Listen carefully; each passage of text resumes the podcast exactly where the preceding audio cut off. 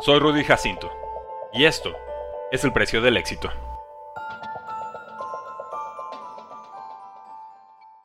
¿Cuál es el precio del éxito? Drew Brees, ex quarterback de Saints, lo conoce bien. Drew Christopher Brees nació el 15 de enero de 1979 en Dallas, Texas, hijo de Eugene Chip Brees y Mina Ruth. Tenía 7 años cuando sus padres se divorciaron. Lo tomó mal. Creció jugando tochito bandera, fútbol americano, béisbol y básquetbol, su deporte favorito. Se desgarró el ligamento cruzado anterior como quarterback de Austin Westlake High, momento en que contempló retirarse del fútbol americano para enfocarse en el béisbol. Resistió con fe cristiana, una recuperación tan exitosa que acabó en campeonato estatal y récord de 28 victorias, 0 derrotas y un empate en dos temporadas. Soñaba con jugar en Texas AM, pero su historial de lesiones y un 80 de estatura limitaron sus oportunidades. Recibió oferta de Kentucky, religió a Purdue. Se adaptó rápidamente a la ofensiva spread del coach Joe Tiller. Ganó el Alabama Bowl en el 98, el Rose Bowl en 2001 y llegó a la NFL con casi 11.800 yardas y 90 touchdowns.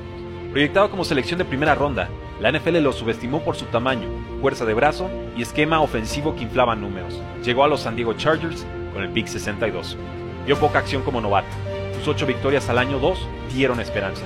Luego alternó titularidad con el veterano Doug Flutie, con triste récord de 4 victorias y 12 derrotas. Un draft después, Chargers tomó al quarterback Philip Rivers. Drew respondió con pase a postemporada, Pro Bowl y regreso del año.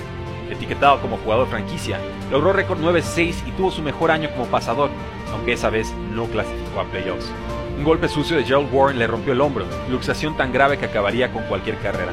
Pero Drew Brees no era cualquier quarterback. Llegó a agencia libre con interés de solo dos equipos, Dolphins y Saints, Miami lo reprobó en su evaluación física. Orleans, una ciudad devastada por el huracán Katrina, lo recibió con brazos abiertos. Se reconstruyeron juntos. Sean Payton, entonces inexperto head coach, lo guió hasta final de conferencia. El equipo se volvió el alma de la ciudad. Y entonces, la tragedia. Su madre se quitó la vida en 2009.